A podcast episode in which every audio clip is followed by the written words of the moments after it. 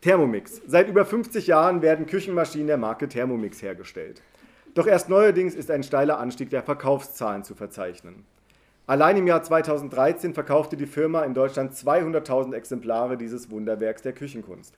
Und bei Facebook hat Thermomix Deutschland mehr Fans als jede andere, als jede im Bundestag vertretene Partei. Im Weihnachtsgeschäft betragen die Lieferzeiten für den mixenden, malenden, rührenden, kochenden, schlagenden, wiegenden und emulgierenden Thermomix mehrere Wochen. Die Produktionsleitung berichtet regelmäßig, kaum mit der Herstellung hinterherzukommen. Der Boom der Apparatur weist Ähnlichkeiten zu dem der Mikrowellen in den 80er und 90er Jahren auf. Allerdings, auch wenn heute knapp drei Viertel aller Haushalte eine Mikrowelle besitzen, sind die Geräte in Verruf geraten. Neben Mikrowellenstrahlungen und der Brandgefahr sind angebliche Nährstoffverluste der erwärmten Mahlzeiten die am häufigst genannten Kritikpunkte.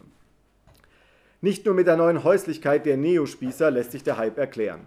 Der Thermomix bietet unzählige Möglichkeiten, Essen in der gesündesten Form zuzubereiten. Wer will, kann jede einzelne Zutat selbst hinzufügen. Ganz bewusste malen sogar das Dinkel- oder Roggenkorn selbst.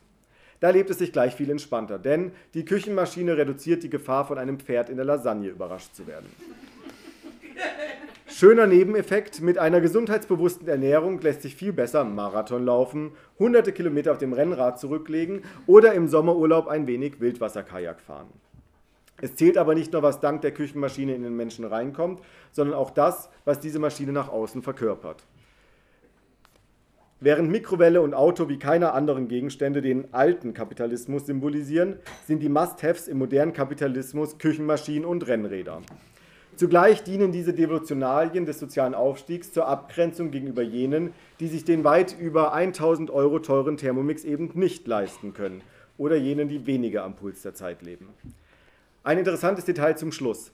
Es häufen sich Berichte über kochwütige Männer, die stunden- und tagelang an neuen Kreationen zaubern, komplexe Festtagsessen servieren und dafür unendlich viel Anerkennung beanspruchen. Während die fordistische Hausfrau noch Essen machte, weil es notwendig für Leben und Lohnarbeit war, macht der moderne Mann nicht einfach Essen, sondern er kreiert. Wie matt scheint doch die Pflicht der Reproduktion im Vergleich zum Glanz der Küchenkühe. So braucht der gastrosexuelle Mann von heute auch keinen verlängerten Penis mehr, der in der Garage vor sich hin rostet.